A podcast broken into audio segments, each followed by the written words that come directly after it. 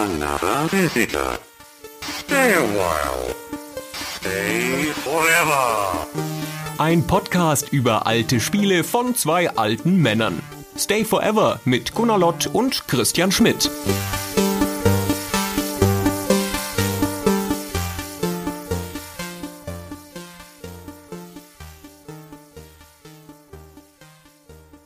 Liebe Hörer von Stay Forever, willkommen zu einer weiteren Musikfolge, wobei es ist keine gewöhnliche Musikfolge. Ihr kennt das ja mittlerweile schon, dass wir in unregelmäßigen Abständen über Musik in Computerspielen sprechen, die wir uns rausgesucht haben. Aber diese Musikfolge ist ein bisschen anders. Bevor ich aber erkläre, was sie anders macht, begrüße ich erstmal wie immer den lieben Gunnar. Oh, hallo lieber Christian. hallo lieber Gunnar. Schön, dass du auch dabei bist. Ja, was ist in dieser Musikfolge anders? Diesmal haben nicht wir uns die Musikstücke rausgesucht, sondern wir haben unter unseren Patreon-Unterstützern einen Aufruf gestartet und darum gebeten, dass unsere Hörer uns Musikempfehlungen schicken sollen. Musikstücke, die ihnen viel bedeuten und dass sie idealerweise auch noch einen kurzen Satz dazu schreiben sollen, warum ihnen gerade diese Musikstücke gut gefallen oder in Erinnerung sind oder was Besonderes für sie sind. Und da kamen jede Menge Rückmeldungen. Der entsprechende Post bei Patreon hat, ähm, stand jetzt, wo wir das aufnehmen, 210 Kommentare. Und wir haben schon vor ein paar Tagen, wir mussten das ja alles noch sichten, alle Dinge rausgefiltert, alle Musikvorschläge. Und es waren dann letztendlich 146 Musikstücke, die uns vorgeschlagen wurden. Das ist also eine lange Liste. Die haben wir jetzt in den letzten Tagen alle durchgehört und haben uns wie üblich nach unserem Muster jeweils für fünf Stücke entschieden die wir vorstellen wollen. Das war ein ganzes Stück Arbeit, aber es war auch eine reine Freude. Und es lag nicht nur daran, dass da viele schöne Stücke dabei waren, die angenehme Erinnerungen geweckt haben und auch viele Anregungen für Folgenthemen dabei waren. Ja, also, ah, das Spiel haben wir auch noch nicht. Ach, guck, das müssen wir auch noch mal machen. Ja, stimmt. es war aber auch so besonders schön, was die Unterstützer dazu geschrieben haben. Ja, bei den meisten Stücken gibt es eine ausführliche Erklärung, warum jetzt dieses Stück unbedingt in die Folge aufgenommen werden muss. Da waren Kleinodien dabei der Musikbeschreibung. Sehr schön. das ist wahr. Und schöne persönliche Erfahrungen. Also das war eine Liste, die sehr vielseitig ist, die auch von der grauen Vergangenheit sozusagen bis in die Moderne reicht. Also es waren auch viele moderne Musikstücke dabei aus moderneren Spielen.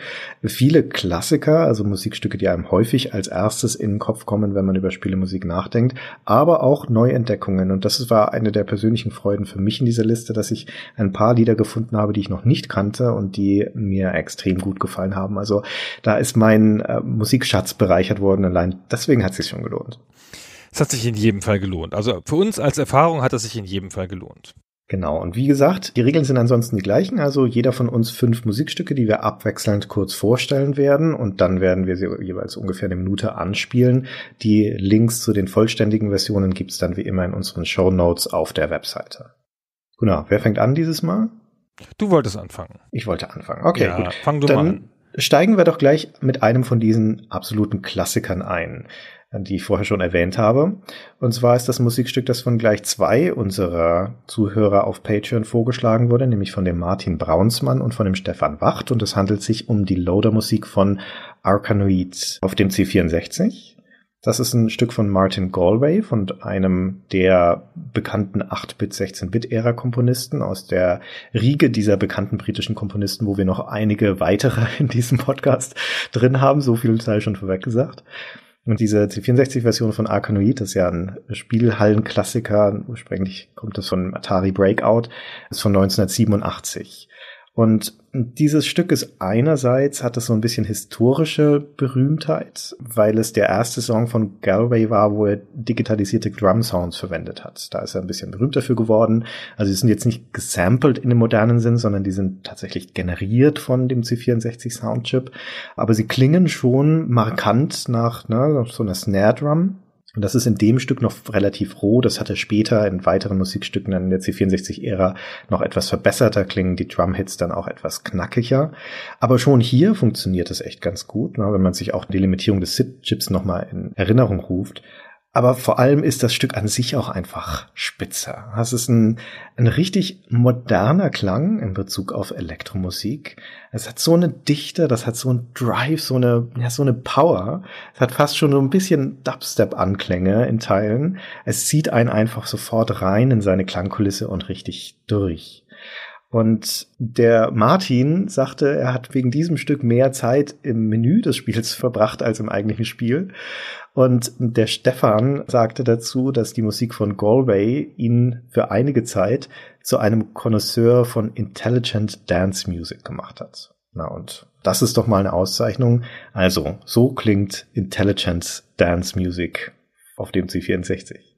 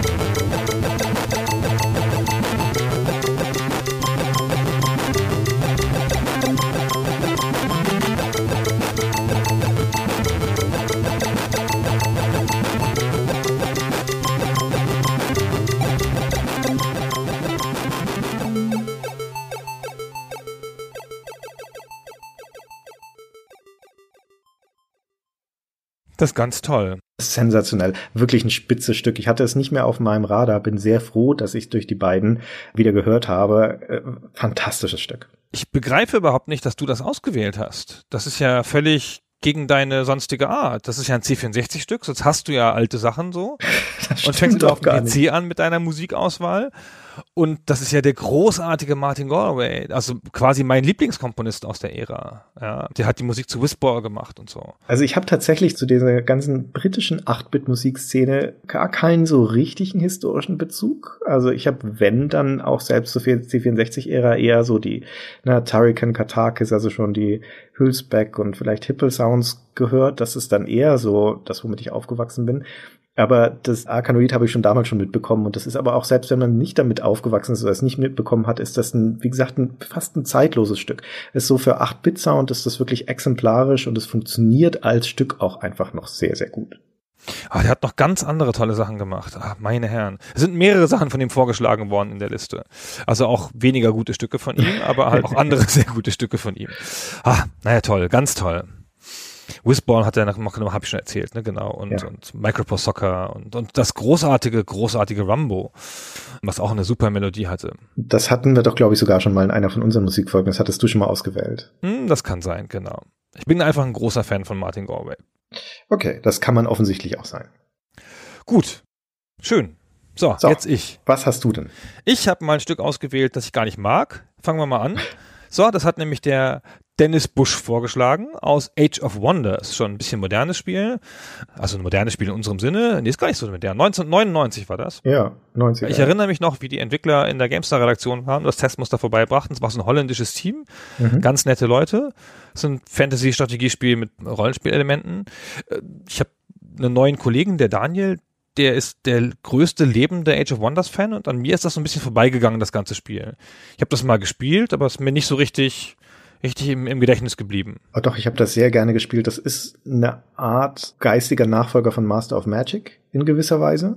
Master of Magic hatten wir ja schon eine eigene Folge dazu. Sensationelles Spiel, aber in vielerlei Hinsicht sehr unausgegoren. Und Age of Wonders war nicht ganz so ambitioniert als Spiel, hat dafür aber besser funktioniert. Habe ich, also mit dem ersten Teil insbesondere habe ich richtig viel Spaß gehabt. Also ich habe auch ganz positive Erinnerungen dran, aber keine gute Erinnerung mehr. Ich habe mir jetzt fest vorgenommen, und das zumindest hat Dennis Busch erreicht, das Spiel in nächster Zeit nochmal zu spielen. Guter Plan. So, und jetzt hat er ein Stück aus Age of Wonders ausgewählt, das heißt Content Workforce, also die zufriedene Arbeiterschaft, was man heutzutage, also ich jedenfalls nicht mehr so lesen kann. Bei Content Workforce muss ich immer sofort an Leute denken, die Content machen. Also die dann die Texte einkloppen oder so in irgendwelche, ich denke dann immer an so, keine Ahnung, indische Textarbeiter, Content Workforce, macht mich völlig fertig, dass das was anderes bedeutet. Und das Interessante ist, der Dennis hat dazu einen nahezu poetischen Text geschrieben. Und daraus möchte ich ein Stück vorlesen, vielleicht während wir die Musik im Hintergrund anspielen. Und ich versuche mal da so einfach so ein bisschen ein Teil der poetischen Sachen von Dennis drüber zu lesen. Saftige grüne Wiesen liegen über einer sanften, von der Vormittagssonne erleuchteten Hügellandschaft zwischen goldgelben Kornfeldern, auf denen einige Halblinge in aller Ruhe mit mühelosen, betont langsamen und sicheren Bewegungen die Halme sensen, als hätten sie über Generationen hinweg nie etwas anderes gemacht.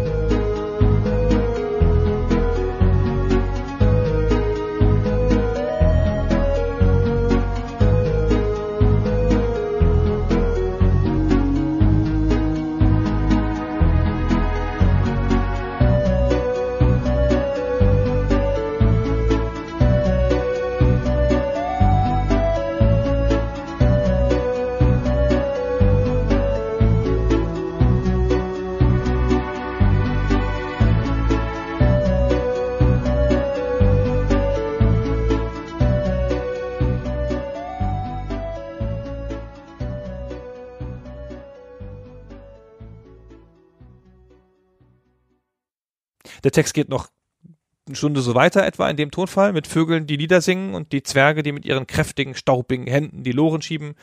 Der Hammer. Der Dennis zieht das ganze Age of Wonders Universum vor unseren Augen auf. Ganz super. Dabei ist es natürlich ein, ein durchaus kriegerisches und konfliktträchtiges Spiel, das Age of Wonders. Also das sind dann nur so Momentaufnahmen. Aber trotzdem hat er das wirklich schön und plastisch beschrieben. Mein Problem ist nur, ich mag das Lied eigentlich ganz gern. Ich finde das schön. Aber für mich passt das überhaupt nicht. Also die Beschreibung, die, die Dennis geschrieben hat, passt überhaupt nicht zu dem Lied. Vielleicht liegt es auch in meiner Vorprägung, weil für mich ist das absolut klassischer Tracker-Sound. Also ich muss da sofort an die Demoszene denken, an die an Future Crew insbesondere. Die haben ein ganz berühmtes Demo namens Unreal und das sind sehr, sehr ähnliche Stilelemente drin. Das ist auch so eine bisschen ominöse Elektro-Epik, ja. Die Instrumentalisierung ist ähnlich, da sind auch so Pizzicatos drin. Ich denke da nicht an irgendwelche grünen Wiesen, sondern ich denke dann eher an irgendwie eine Weltraumszene oder sowas. Also für mich ist das ein bisschen, gerade am Anfang ein bisschen zu düster, um darauf zu passen. Und im späteren Verlauf es mir leider ein bisschen zu eintönig. ein bisschen mehr Dynamik wäre schön gewesen. Aber trotzdem ist es ein ganz schönes Stück. Ich habe das nur ausgewählt wegen der poetischen Ergüsse von Dennis. Okay, also die sind auch wirklich schön, ja. Das stammt, muss man noch kurz dazu sagen, du hast es schon gesagt, das ist ja von einem niederländischen Studio, von den Triumph Studios und das ist also auch von einem niederländischen Kommunisten, Michael van den Bos. Ich erwähne das eigentlich nur deswegen, weil der hat auf andere Epic Games Spiele Musik gemacht. Also das Age of Wonders ist ja auch in Zusammenarbeit mit Epic Games erschienen. Und unter anderem war der Michael van den Boss auch einer der Komponisten, die am ersten Unreal mitgearbeitet haben und da zum Soundtrack beigetragen haben. Das wird im Verlauf dieser weiteren Episoden vielleicht noch relevant werden. ah. Okay. Okay, jetzt du. Okay, jetzt ich. Jetzt habe ich auch ein Stück ausgewählt, das mir gut gefällt, aber das ich vor allem deswegen ausgewählt habe, wegen dem Kommentar von dem Einreichenden, und zwar ist es der Jan Daltrup. Und dessen Kommentar ist gar nicht lang, das ist nur ein einziger kurzer Satz. Aber das Szenario, an dem das Ganze angesiedelt ist, gefällt mir so gut. Und zwar ist das Spiel Enchanted Lands. Das ist ein Jump'n'Run für Amiga und ST von Talion. Und wir hatten ja in der Vergangenheit, hattest du schon einige Amiga-Stücke von Talion rausgekramt, in anderen Musikfolgen. Und die waren ja jetzt alle nicht so. Aber tatsächlich hat Talion auch schöne Musik gemacht. wie man an der Musik von Enchanted Land sieht. Und die ist von Jochen Hippe. Ja, der Name ist vorhin schon kurz gefallen. Also auch einer der bekannteren deutschen Komponisten aus jener Ära. Das Spiel ist von 1990.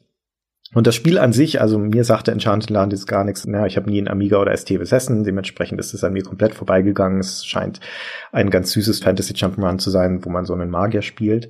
Aber dieses Lied, das Jan ausgewählt hat, ist das Game Over Lied. Also das, das man bekommt, wenn man in dem Spiel gestorben ist und gescheitert ist. Und er schreibt dazu, dass dieses Stück etwas sehr angenehm Tröstendes und Beruhigendes hat. Und es ist ein wirklich schöner Gedanke, dass du, selbst wenn du eigentlich im Spiel gescheitert bist, dass du zumindest noch ein klein bisschen aufgefangen wirst und getröstet wirst durch eine schöne Melodie. Das hat mir sehr, sehr gut gefallen, dieser Gedanke. Und dann kommt noch dazu, dass die Version von dem Stück, die wir gleich hören, vom Atari ST ist. Und es ist ja auch mal schön, ein ST-Musikstück drin zu haben. Das hatten wir noch nie in unseren Musikfolgen. Also auch deswegen hier die Game Over Melodie von Enchanted Land.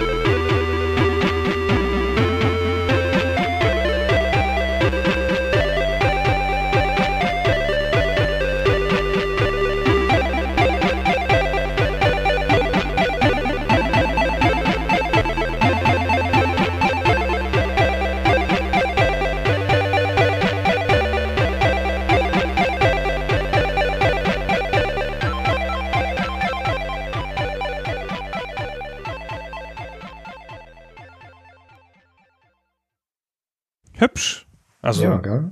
ganz nett gemacht. Ich habe von dem Spiel noch nie gehört. Ich auch nicht. Es ist mir komplett entgangen irgendwie. Aber der Atari ST war jetzt auch nicht meine allerstärkste Plattform. Aber das ist mir irgendwie, irgendwie durchgerutscht. Tja, muss man vielleicht mal nachholen bei Gelegenheit, aber vielleicht auch nicht. Ah, das Spiel weiß ich nicht. Die Musik kann man sich bestimmt nochmal anhören, wenn da noch mehr schöne Stücke von dieser Art drin sind. Aber das Spiel sah jetzt nicht so aus, als müsste ich das jetzt nochmal unbedingt haben. Hm. So, dann jetzt von meiner Seite aus was ganz Cooles. Benjamin Kindler schlägt vor, aus dem Spiel Beyond Good and Evil was zu nehmen. Mhm. Und Beyond Good and Evil ist ja ein Spiel, das mir wahnsinnig am Herzen liegt. Habe ich meine Beyond Good and Evil Anekdote schon erzählt im Podcast? Meine eine? Ich will das nicht ausschließen. Die mit dem Furzen? Ja, ich glaube schon. Aber. Ah, okay. Na, dann erzähle ich die mit dem Furzen nicht. Man muss auch nicht jedes Mal über das Furzen reden. Wir werden auf jeden Fall auch noch mal eine Beyond Good and Evil Episode machen bei Stay Forever und dann kannst du die Anekdote noch mal erzählen. Ja, dann erzähle ich sie dann. Dann erzähle ich sie dann, genau. Aber Beyond Good and Evil ist nicht nur ein ganz, ganz, ganz großartiges Spiel, sondern es ist auch ein Spiel mit einem ganz besonderen Soundtrack. Der ist von Christophe Herral. Das ist ein, eigentlich ein Filmkomponist oder ein TV-Komponist, den der Michel Ancel, der Macher des Spiels, dazu extra angeheuert hat. Und man ist in einem Spiel, das ist ein Spiel, in dem, in dem man ein relativ frei begehbare Welt hat. Ja, man reist viel rum, man hat so eine Art Raketenboot, mit dem man da über die Welt fährt und ständig wechselt die Melodie und das hat überall so einen Weltmusik-Touch. Ja, es gibt halt so bulgarische Musik, es gibt arabische Musik, ja, es gibt einen Song, der heißt Funky Mullah. Sehr schön. Also an allen Stellen wird es irgendwie bunt, wird es lebendig, wird es wild, wird es irgendwie interessant, ja. Alle Stellen sind irgendwie damit gekennzeichnet. Und unser freundlicher Hörer hat ein Stück ausgesucht, das heißt Propaganda. Das ist übrigens ein großes Thema im Spiel. Da geht es viel um Propaganda und um den Widerstand gegen die Staatsgewalt. Das ist ein Song und der hat bulgarische Texte. Mhm. Sensationell. Hören wir mal rein, wa? Machen wir mal.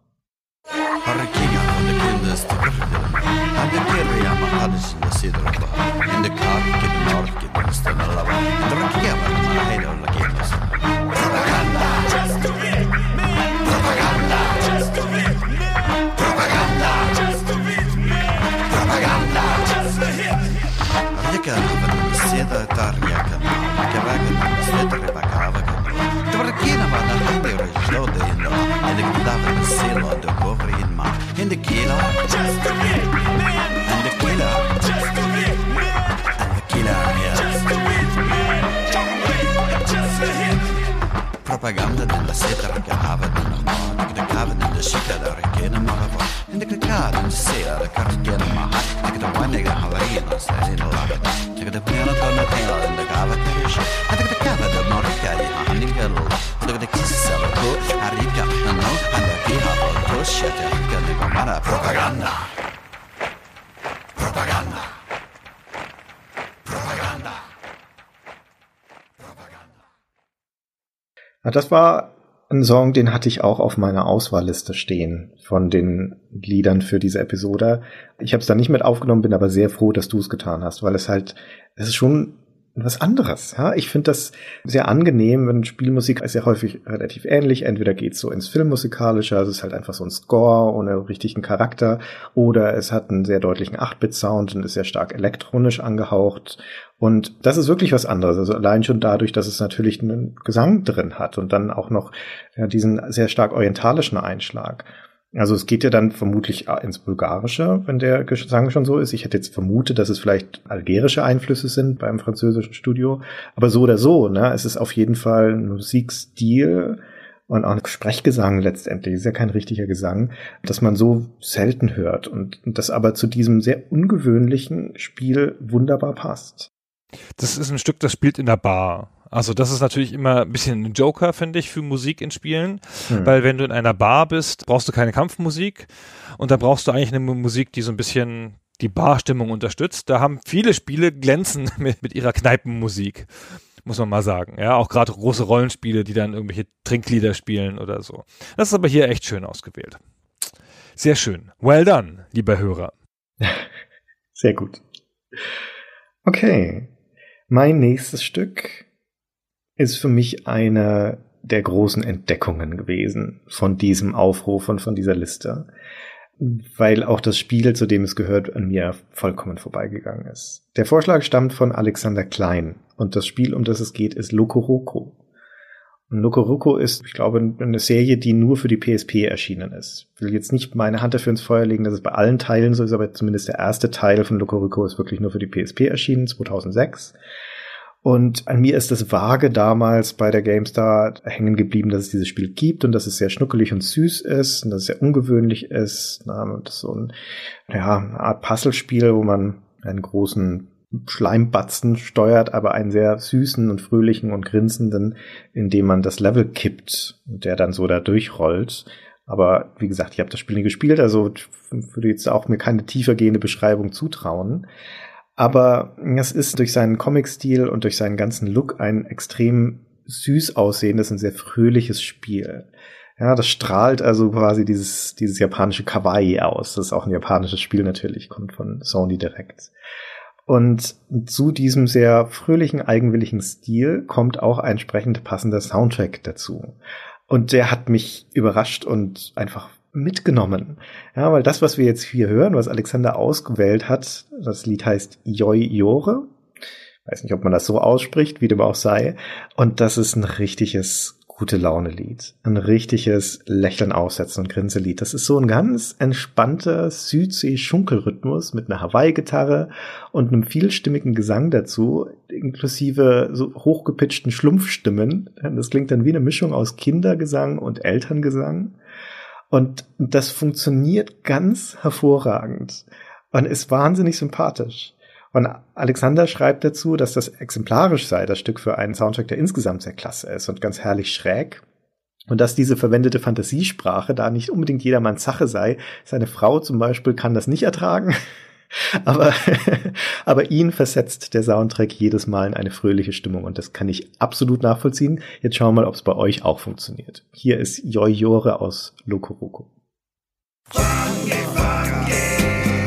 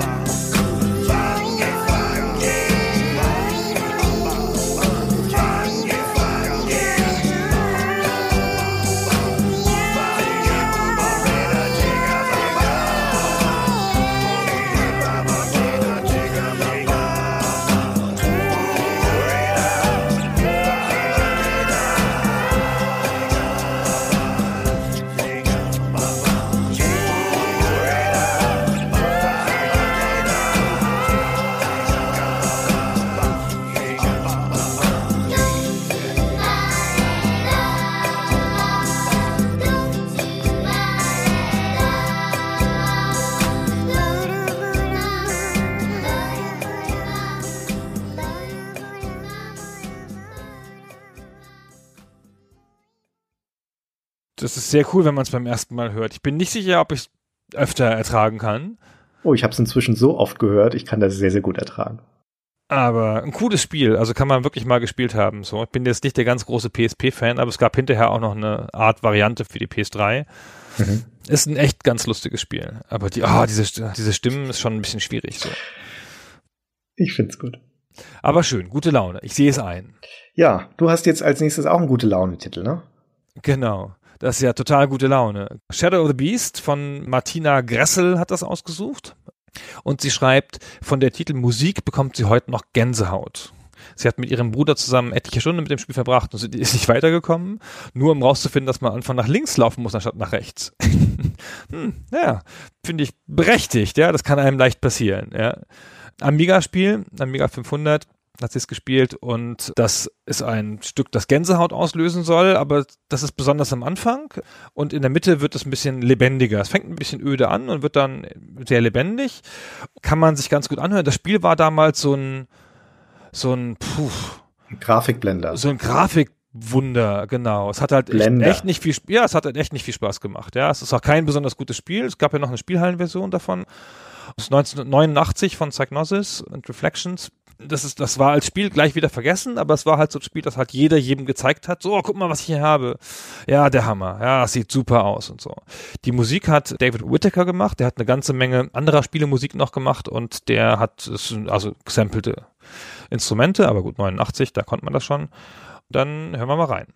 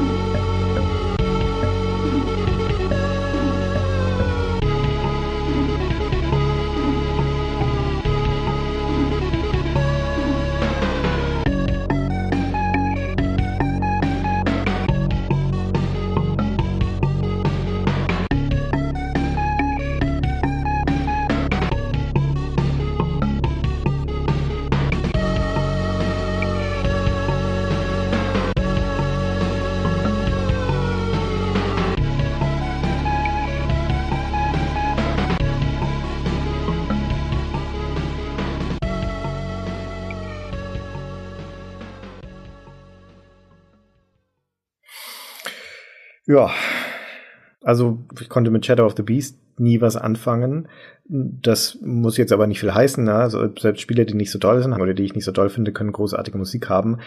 Aber das ist jetzt nicht unbedingt mein Stück. Ich will Martina da nicht zu nahe treten. Das ist tatsächlich gerade am Anfang angemessen ominös und passt so ein bisschen zu der düsteren Stimmung des Spiels. Aber ich finde es trotzdem langweilig, auch im Mittelteil. Tut mir leid. Ich würde empfehlen, für Leute, die damit nichts anfangen können, sich mal eine modernere Aufarbeitung davon anzuhören. Es gibt sehr coole Mixes, Remixes von Tim Wright, also Cold Storage, der halt auch überhaupt viel Spielemusik gemacht hat, remixed und auch für Spiele Musik geschrieben hat. Und der hat super Varianten davon gemacht. Jetzt nicht gerade von diesem Stück hier, sonst hätte ich das so als Kontrast noch mit eingespielt, aber halt von allen möglichen Stücken aus Shadow of the Beast. Ganz super, kann man nur empfehlen, gibt's auf Soundcloud zum umsonst anhören. Hm. Das werden unsere Hörer zum größten Teil schon wissen, aber das ist generell einfach eine gute Empfehlung. Von erstaunlich vielen von diesen klassischen Spielemusikstücken gibt es modernere Interpretationen oder Remixes aus der Fanszene, oft sehr, sehr gute. Auch von Dingen, wo man es nicht unbedingt annehmen würde, aber zum Beispiel dieses Enchanted Land, das wir vorhin hatten, auch davon, glaube ich, ja, quasi eine Neuinterpretation gehört, die sehr, sehr angenehm zu hören ist. Also es lohnt sich einfach mal zu googeln nach dem Titel des Spiels oder des äh, Stücks. Genau, also wenn einem irgendwas gefällt, dann kann man ganz gut nochmal nach einem Remix suchen. Das gefällt einem ja dann vielleicht auch noch.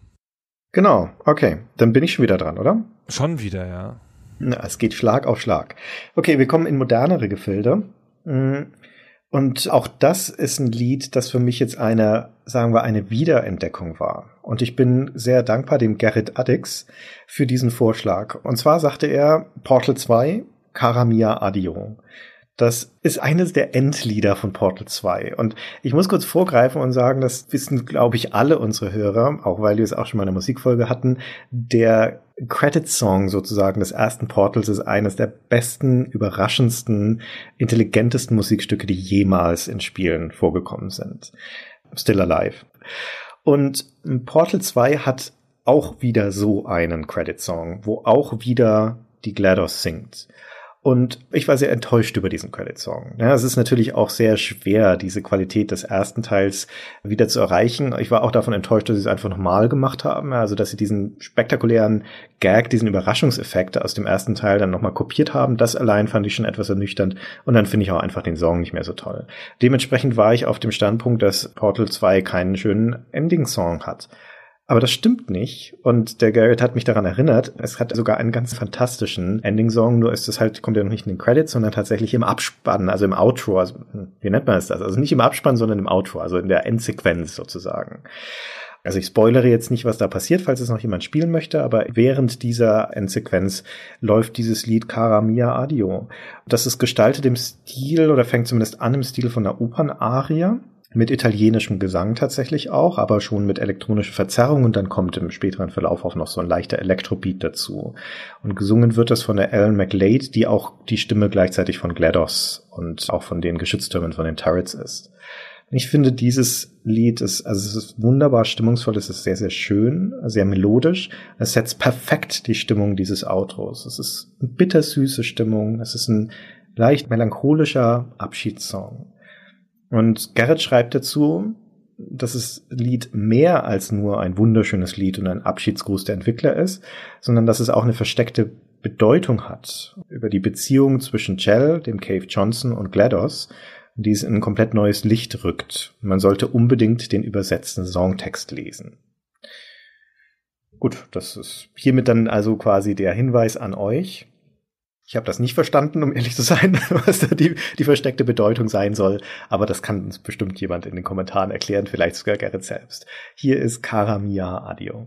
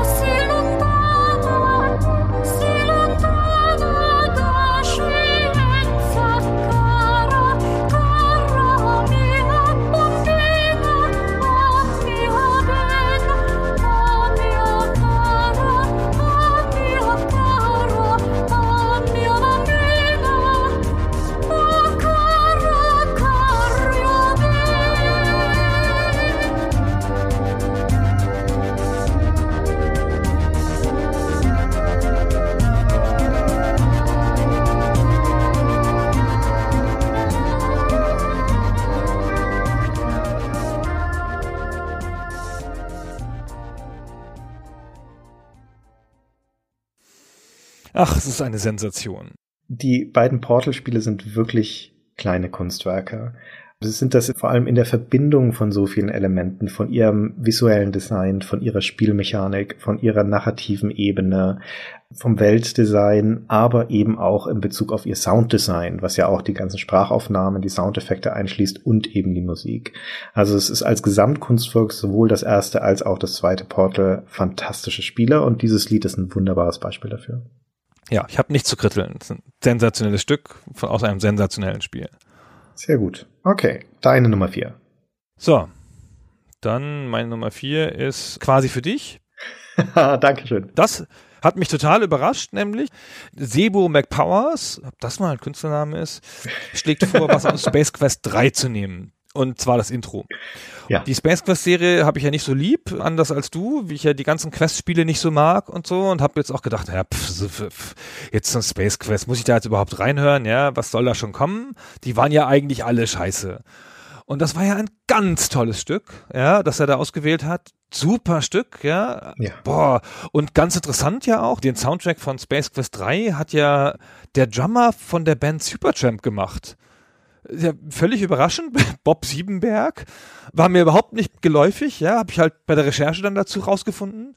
Also der Supertramp-Drummer Bob Siebenberg hat sich 1988 nach einer Tour auf einer Zeitungsannonce beworben, wo Sierra einen Musiker gesucht hat für Space Quest 3. Was sind denn das für Geschichten? Ja, also wie abgefahren ist denn das?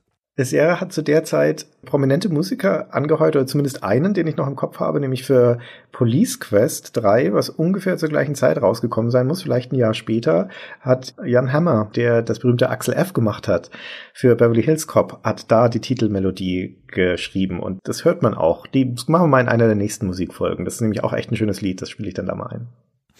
Sehr cool. Also mich hat das völlig überrascht, die ganze Geschichte drumherum und auch, dass das Stück so schön ist. Ne? Das Space Quest ist von 1989, Grafik-Adventure, lustig.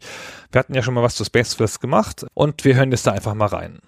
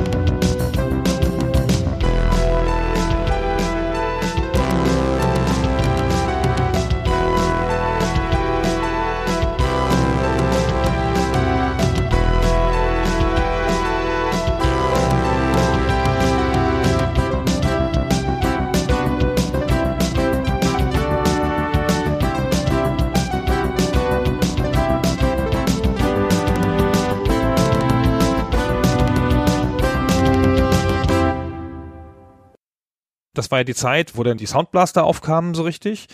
Und es gibt im Internet Varianten davon für Adlib-Karten und für die Roland MT32, wo man auch so Qualitätsunterschiede hören kann und das vergleichen kann. Das war damals echt schon, also ich kann mich jetzt da jetzt spezifisch nicht daran erinnern, aber es muss ja eine Offenbarung gewesen sein, wie gut die Musik davon war. Also auch gerade, wenn du da die richtige Soundkarte hattest. Ja, das waren ja auch Ausstellungsstücke für Sierra. Sierra hatte in den USA den Exklusivvertrieb von den Roland-Karten die ja schweineteuer waren. Ich glaube 300 Dollar oder sowas oder sogar noch mehr. Und äh, deswegen haben alle Sierra-Spieler aus dieser Zeit auch die Roland-Karten unterstützt und zwar sehr gut unterstützt. Vermutlich hat das auch damit zu tun, dass deswegen Musik in Spielen oder zumindest die, die Titelmelodie Sierra wichtig war, ne, damit die User, die teure Roland-Karten gekauft haben und dann auch noch die teuren Sierra-Spiele dazu wenigstens gute Musik zum Anhören hatten. Das ist ja clever. Stimmt, hatte ich schon ganz vergessen, dass die ja die Karten noch gemacht haben. Hm. Ah, der Kapitalismus. Ah, immer dasselbe, ey. Man vergisst häufig, dass Sierra in den Adventure-Spielen richtig tolle Musik auch hatte. Ja? Die kommen vielleicht nicht ganz an das hohe Niveau von LucasArts ran, vor allem auch an das durchgehende Niveau von LucasArts ran, aber es gibt sehr viele Sierra-Spiele mit sehr schönen Soundtracks. Und das ist einer davon, oder zumindest hier dieses Intro. Und das hat halt also ein richtiges, krasses 80er-Jahre-Flair.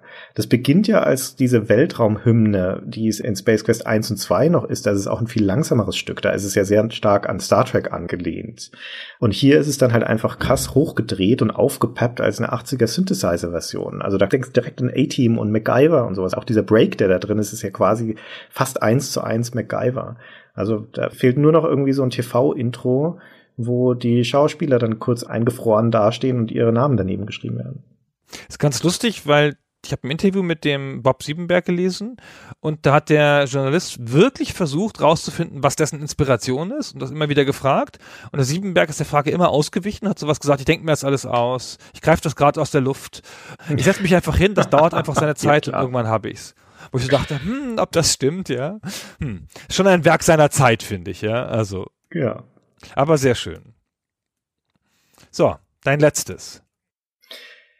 Okay, ja, dann sind wir schon bei meinem letzten Auswahl aus dem Pool unserer Hörervorschläge. Und zwar ist das diesmal wieder ein Vorschlag, der gleich von zwei Leuten kam, und zwar vom Harald Dehner und vom Franz Bachus, die beide gesagt haben, hört euch doch mal an aus dem Ego-Shooter Unreal von 1998 das Stück Dusk Horizon. Da kommt jetzt vielleicht nochmal das Aha-Erlebnis, weil ich vorher schon Unreal erwähnt habe, dass der Michael van den Boss, der von Age of Wonders den Soundtrack gemacht hat, auch am Unreal-Soundtrack mitgeschrieben hat. Das hat er tatsächlich auch, aber dieses spezifische Stück, Dusk Horizon, ist nicht von ihm, sondern das ist von dem Alexander Brandon. Das merkt man vermutlich auch schon am Sound. Die klingen nämlich sehr, sehr unterschiedlich. Und der Harald und der Franz haben das aus den gleichen Gründen ausgewählt und aus den gleichen Gründen in Erinnerung. Und, und da möchte ich mal kurz zitieren aus dem, was Harald dazu schreibt, weil das ist auch wieder sehr, sehr plastisch beschrieben. Und zwar sagt Harald, bis zu dem Augenblick, wo Unreal rauskam, hatten die 3D-Shooter fast ausschließlich in Innenräumen stattgefunden. Also wenn man sich an Doom und Quake und sowas erinnert, also Verliese, Raumstationen, Höhlenkorridore. Und selbst wenn man mal außen war, dann waren es eigentlich nur größere Innenräume mit einer Himmeltextur als Decke. Und dann kommt Unreal. Und man startet Unreal und im ersten Level ist man ja an Bord des Gefängnisschiffes Vortex Rikers und das sind auch wieder nur Räume und Korridore und enge Luftschächte und solche Geschichten. Und das Vortex Riker stürzt dann ab und wenn das zweite Level lädt, dann befindet man sich wieder in einem Eingang, tritt heraus und steht im Freien. Und es ist kein ummauerter Vorgarten wie in Doom, wie Harald das so schön sagt. Es ist kein halbes Fußballfeld mit Felsen drum wie in Quake, sondern man steht in einem riesigen Tal. Weit oben am Himmel kreisen die Vögel, Häschen hoppeln herum, da stehen Palmen, man geht einige Schritte, kommt in eine Felskante, blickt über eine Schlucht oder ein Tal von bis dahin nicht gekannten Ausmaßen und dort auf der anderen Seite fällt ein Wasserfall Dutzende, gefühlt hunderte Meter in die Tiefe. Und in diesem Augenblick, sagt Harald, hätte er schwören können, einen leichten Luftzug um die Nase zu bekommen. Und die Musik zu diesem ersten Moment echter Freiheit, findet er, hat unsere Würdigung verdient. Und das ist sehr, sehr schön beschrieben. Und das möge man sich jetzt vorstellen, wenn man die Musik hört, Dusk Horizon, genau diese Szene aus dem abgestürzten Raumschiff in dieses Tal auf diesem fremden Planeten zu treten. Und das klingt so.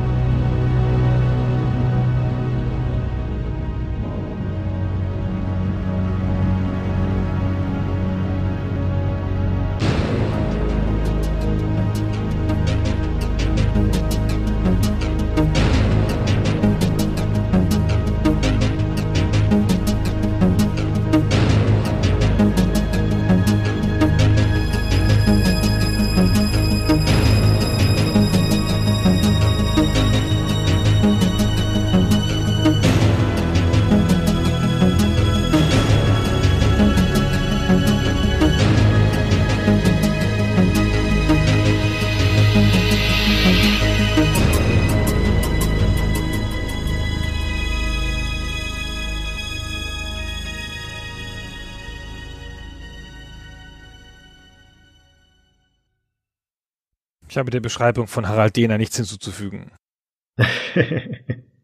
ich finde, das, das ist jetzt auch eher ein atmosphärisches Lied. Also es ist jetzt nicht unbedingt was, was so richtig ins Ohr geht, aber es passt gut zu dieser Situation, die Harald beschrieben hat.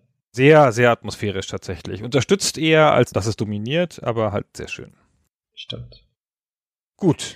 Okay, dann. damit bin ich mit meinen schon durch und jetzt kommt dein Abschlusslied. Ja, jetzt machen wir noch was Spektakuläres zum Ende klassisches Videospielstück, kennen auch viele Leute, weil es aus einem klassischen Spiel ist.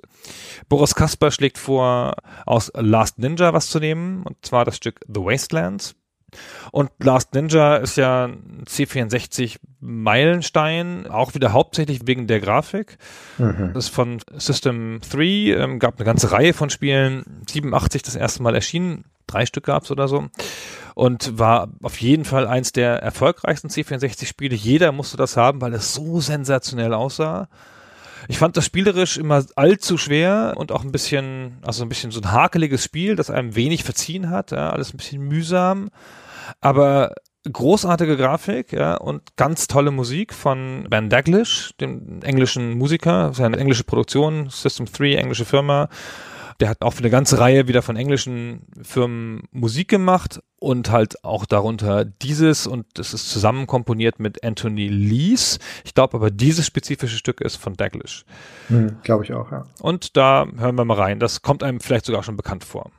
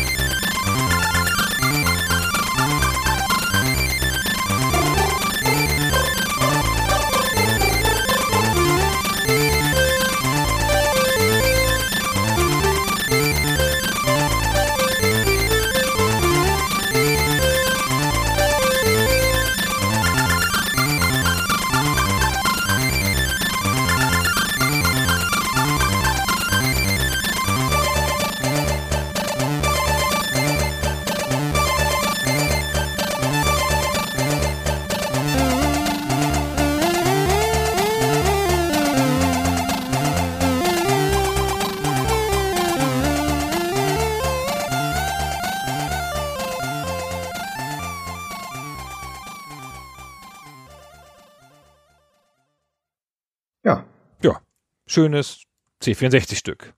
Das ist sehr fein, sehr knackig. Und auch hier hat man ja wieder so ein bisschen Anregung an diesen Snare Drum Sound drin. Wobei ich jetzt nicht weiß, ob der Daglish das genauso gemacht hat wie der Galway. Also für mich ist es ein bisschen zu anstrengend, um ehrlich zu sein, das Lied, obwohl ich den Sound eigentlich ganz gerne mag, aber dieses fernöstliche Klischee-Geklimper ist jetzt nicht so meins und dieser sehr klirrige Tonleiter, die da drüber liegt, hätte es jetzt auch nicht unbedingt gebraucht, aber dann ich meine, ambitioniert ist es auf jeden Fall vielschichtig. Es hat ja so eine Art E-Gitarren-Solo drin. Das ist, ist auch ganz cool umgesetzt. Auf jeden Fall einen, einen hohen Wieder Wiedererkennungswert. Es war ziemlich einzig, fand ich. Es war es ist halt eine spektakuläre Musik so. Und das Spiel war halt auch so spektakulär, dass man das halt gut verbunden hat damals. Ja, es gibt ja nicht hm. so viele Spiele, die so eine richtig spektakuläre, erinnernswerte Musik haben, ob sie nur einem gut gefällt oder nicht. Und ambitioniert ist vielleicht das richtige Wort. Ja, das Spiel wollte sehr viel. Ja, das wollte sich grafisch sehr stark zeigen und wollte auch halt auch mit der Musik einen Meilenstein setzen. Sehr cool. Finde ich ein ganz würdiger Schlusspunkt. Vielen Dank. Also an die Leute, die das ausgewählt haben. Ich meine, jetzt mal ehrlich, ist eine sensationelle Auswahl. Wir haben es natürlich stimmt. kaputt gemacht, indem wir dann nur noch Sachen genommen haben, die uns gefallen und haben die ganzen wirklich guten Sachen noch weggelassen, was auch gekommen wäre. Nein, aber hat uns viel Spaß gemacht. Also es ist jetzt insofern ein bisschen gemein, als die vollständige Liste der Vorschläge ja hinter der Patreon Paywall liegt. Das heißt, es kann nicht jeder da einfach so reingehen und sich angucken, was unsere Leute noch so vorgeschlagen haben, aber vielleicht veröffentlichen wir einfach unsere Excel-Liste dazu oder die ganzen Links. Müssen wir mal gucken. Ja, die Links vielleicht ja. mal. Oder vielleicht machen wir die Patreon-Seite auch öffentlich dafür. Das ist ja auch wurscht. Genau, wo dann jeder selber durchgucken kann. Ja, oder so. Also irgendwie machen wir diese ganzen Vorschläge für euch auch noch zugänglich, damit ihr auch noch sehen könnt, was da sonst noch so vorgeschlagen wurde. Und um ehrlich zu sein, da sind so viele schöne Sachen dabei, dass wir auch problemlos noch eine zweite Folge damit füllen könnten. Mal gucken, vielleicht machen wir das auch noch bei Gelegenheit. Also freuen wir uns auch gerne über eine Meinung zu, ja. Wenn wir noch eine zweite Folge daraus machen sollen, anstatt immer die üblichen Sachen auszuwählen, die wir immer nehmen. Christian was Blubberiges und ich was Altes. Oder nee, Christian, wenn er was nichts Blubberiges nimmt, dann ein Westernstück. Und diesmal ist die Auswahl genau. dadurch naturgemäß ist irgendwie vielfältiger geworden, finde ich. Es wurden überhaupt keine Westernstücke vorgeschlagen, fällt mir gerade ein. Ja, siehst du mal. Das kann ja auch ja. keiner wollen. Du hast ja auch alles schon durch. Ja, stimmt, die sind alle verbraucht. Ja. Ja. Nun gut, okay. Vielen Dank euch also für die Vorschläge. Vielen Dank, Gunnar, für das Gespräch. Und bis zum nächsten Mal. Vielen Dank fürs Zuhören und tschüss.